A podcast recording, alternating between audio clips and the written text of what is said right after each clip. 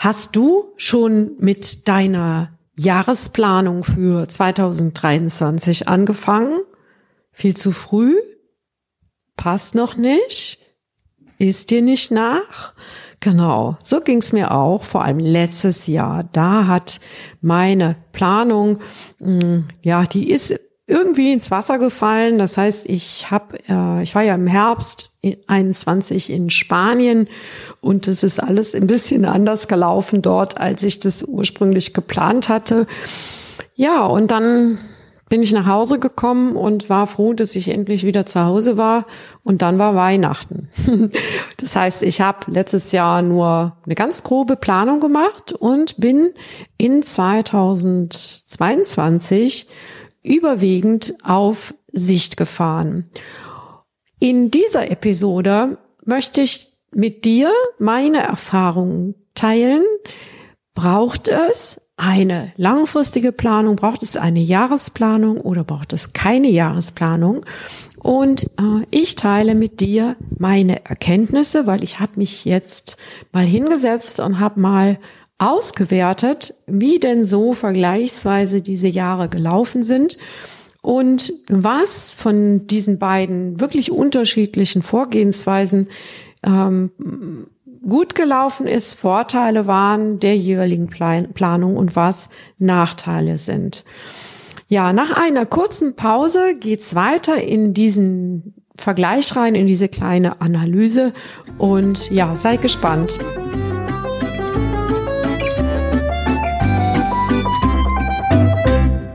Hallo und herzlich willkommen im Ideengarten Unternehmer Podcast.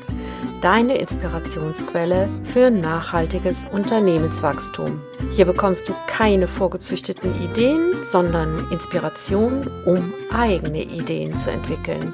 Deine Ideengärtnerin Claudia Heiberts. Hallo und herzlich willkommen zu einer neuen Episode des Ideengarten Unternehmer Podcasts.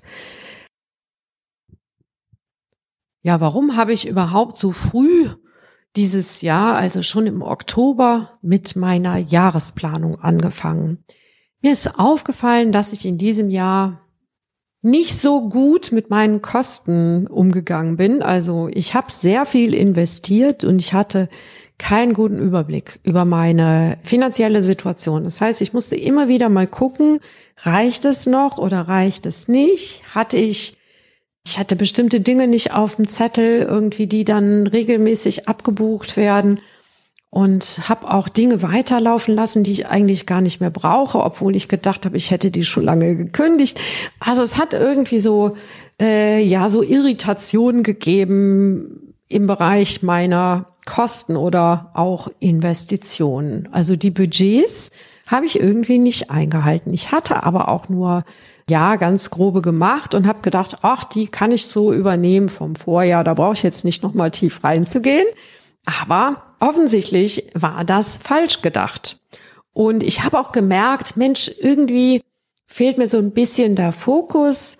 Ich bin also wirklich sehr auf Sicht gefahren. Das heißt, ich war äh, phasenweise wirklich, habe ich gedacht, okay, was war noch mal dein Ziel und äh, wo bist du unterwegs hin? Ne? Und und da habe ich gemerkt, okay, also das könnte ein Thema sein, was auch andere interessiert. Und deswegen teile ich mit dir jetzt mal die Vorteile und Nachteile dieses Vorgehens des letzten Jahres. Das heißt, 2022 bin ich ja auf Sicht gefahren und dazu schauen wir uns jetzt mal die Vor- und Nachteile an.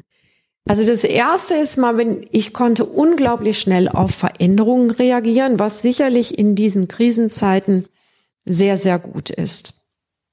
Ich habe selten so eine Kreativität gehabt wie in diesem Jahr. Das heißt, ich konnte vollständig in diesen Fluss reingehen, der mir ja sowieso sehr liegt. Also das heißt, ich mache ja alles aus, fast alles aus meinem Bauch raus, aus meiner Intuition heraus.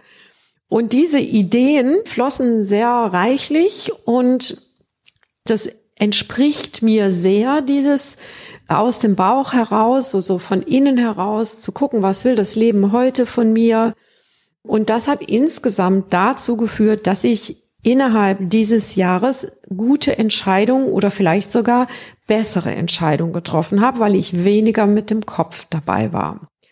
Ich habe allerdings auch gemerkt, dass ich manchmal wirklich so in so einen, in so einen Stress reinkomme und so ein bisschen so ein unsicheres Gefühl habe, weil ich nicht so richtig wusste, wohin bin ich eigentlich unterwegs.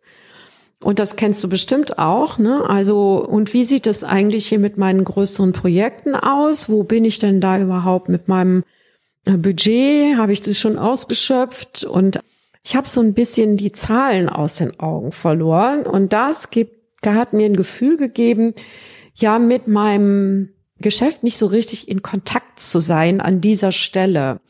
Und dieses Gefühl kenne ich von früher. Ich habe das früher häufiger so gemacht. Und das ist auch einmal richtig schief gegangen. Und deswegen habe ich jetzt nochmal ge genau geguckt, was sind denn jetzt so die Nachteile, wenn man das nur macht? Also wenn du nur auf Sicht fährst was ich nicht, also ich hatte schon ein Ziel für 2022, aber eigentlich ging es nur darum, die Unternehmerlaunch auf den Weg zu bringen. Aber dann sind ganz viele Dinge passiert im Laufe des Jahres und diese Dinge haben mich in so einen Reaktionsmodus gebracht. Und das ist immer eine ganz schlechte Basis, ja, wenn du in so einem Reaktionsmodus hineinkommst, dann verliert man sich so in, in Kleinigkeiten, vielleicht kennst du das auch und ich habe vieles vergessen. Ja, ich habe Dinge angekündigt und dann habe ich die vergessen oder es ist mir zu viel geworden. Das heißt, ich hatte keine gute Projektplanung dadurch, dass ich eben die Projekte nicht vorgeplant habe. Oder zumindest denen einen Raum in meinem Kalender gegeben habe. Das Einzige, was ich vorgeplant hatte, waren die Termine meiner Webinare im Kalender. Aber so ein Webinar ist halt eben auch kein Launch oder ich habe Produktionszeiten nicht eingerechnet, ich habe mir keine Termine notiert, wann ich womit anfangen muss. Und das hat dazu geführt, dass ich eben da so ein bisschen die Bearbeitungsdauer meiner größeren Projekte falsch eingeschätzt habe und auch das Investitionsvolumen. So habe ich insgesamt weniger Projekte abgeschlossen. Die laufenden Projekte, das sind eh größere Dinge, wie zum Beispiel die Unternehmerlounge. Da, das ist ja ein fortlaufendes, ich sag mal, selbstfinanziertes für Mitglieder kostenfreies Projekt. Und da gibt es ein recht hohes Investitionsvolumen.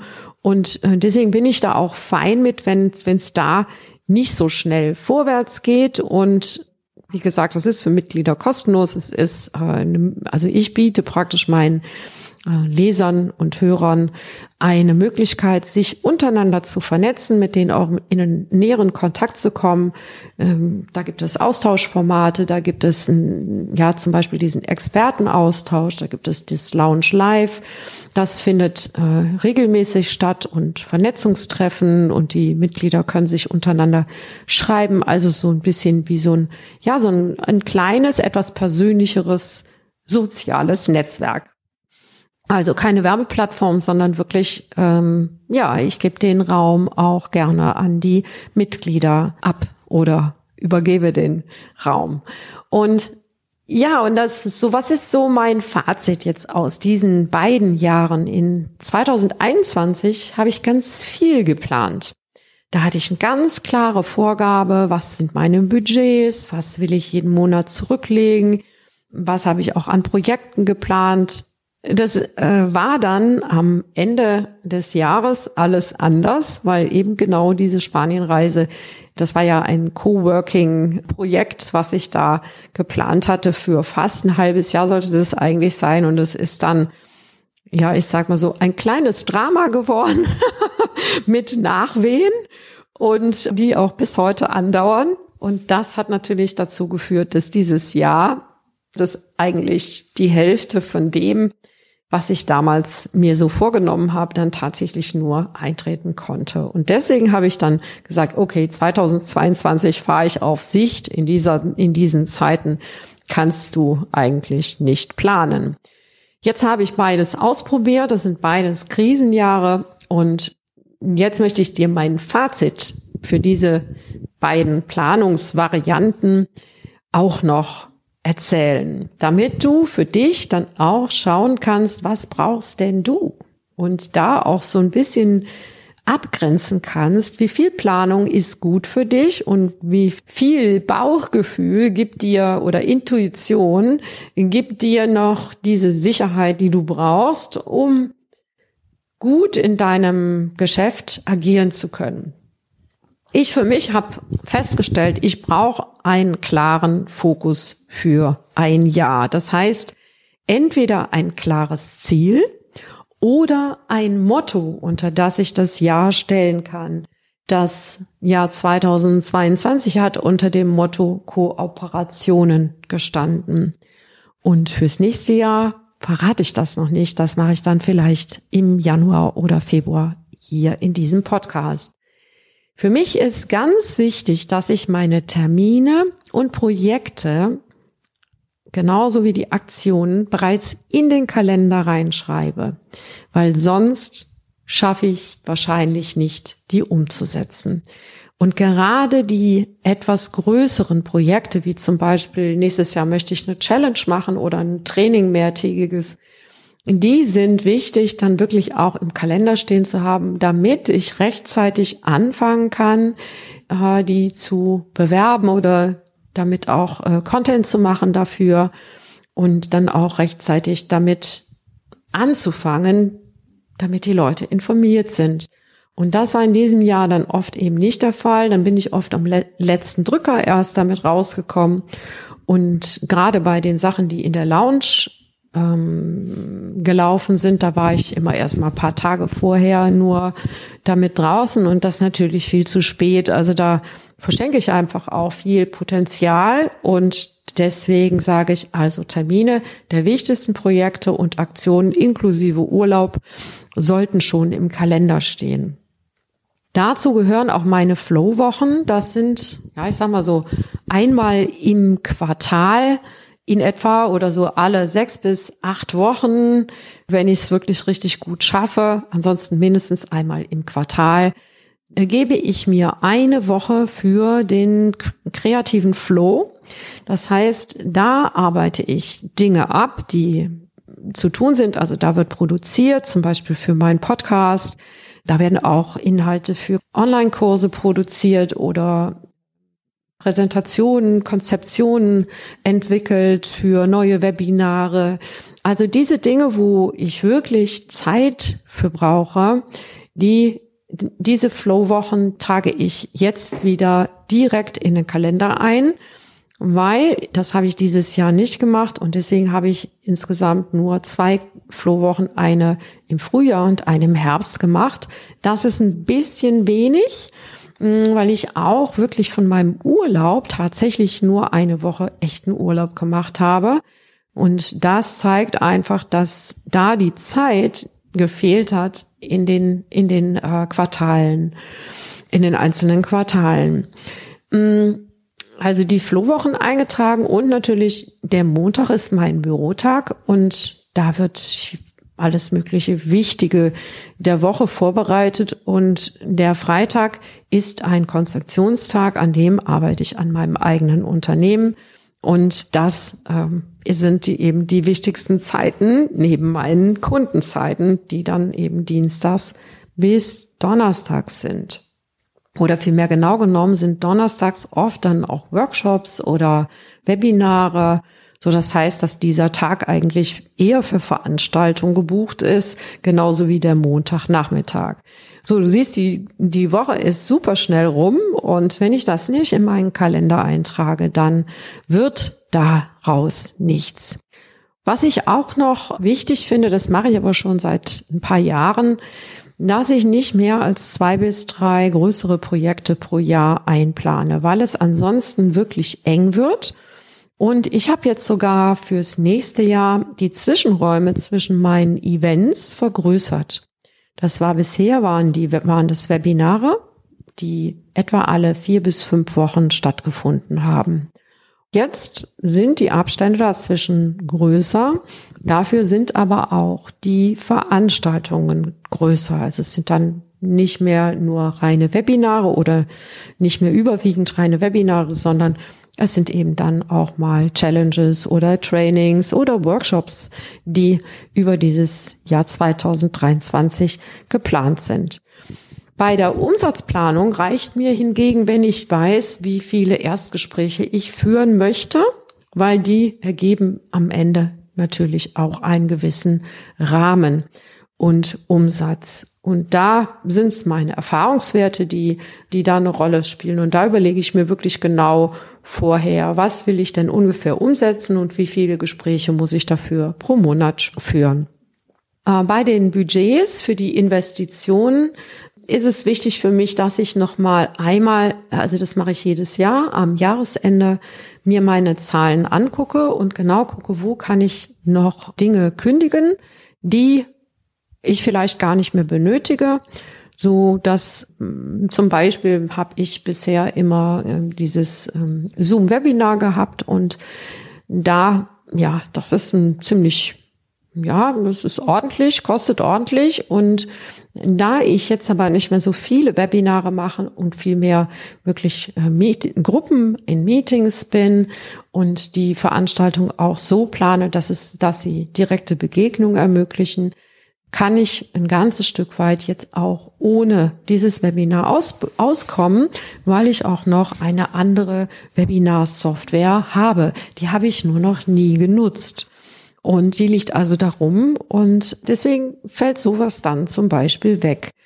Was ich mache, ich überlege mir, wie viel möchte ich im kommenden Jahr für mein, für meine Weiterbildung investieren und auch das budgetiere ich mir und so, dass da jeden Monat eben ein bestimmter Obolus dafür weggelegt wird, damit ich nicht aus meiner ja meine Liquidität ähm, angre also angreifen oder anfassen muss, wenn es denn dann so ist. Das heißt, ich habe immer ähm, ich schaffe immer ähm, dann eben Rücklagen, die ich dann auch konsequent weiterverfolge. Also das heißt, jeden Monat einen bestimmten Satz und das überlege ich mir Anfang des Jahres, wie viel ich da zurücklegen möchte.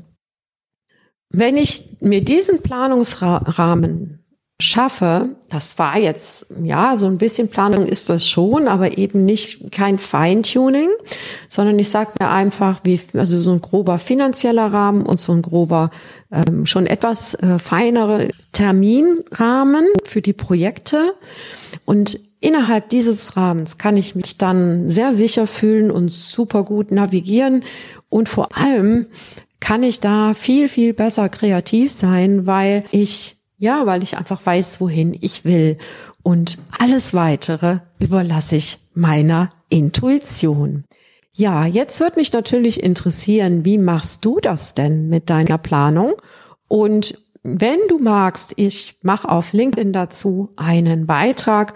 Wenn du magst, schreib doch mal unter diesen Beitrag, wie du das machst. Das wäre echt spannend, mal zu erfahren, wie das andere so machen. Und ich habe jetzt dich mal in meine Planungskiste reingucken lassen und hoffe, dass dich das ein Stückchen weitergebracht hat oder dass dich das inspiriert hat. Und jetzt wünsche ich dir eine angenehme Restwoche und sag bis nächste Woche blühende Geschäfte. Das war wieder eine Episode des Ideengarten Unternehmer Podcasts. Vielen Dank, dass du mir deine kostbare Zeit geschenkt hast. Wenn du auch der Meinung bist, dass gute Businessideen nicht auf dem Kompost landen oder in einem anderen Garten eine reiche Ernte einbringen sollten, dann hör wieder rein. Dir hat diese Episode gefallen, dann abonniere oder bewerte diesen Podcast auf der Plattform deiner Wahl oder hinterlasse einen Kommentar auf claudiaheiberts.de. Und wenn es mal wieder nicht schnell genug geht, wachse natürlich. Tschüss, bis zum nächsten Mal.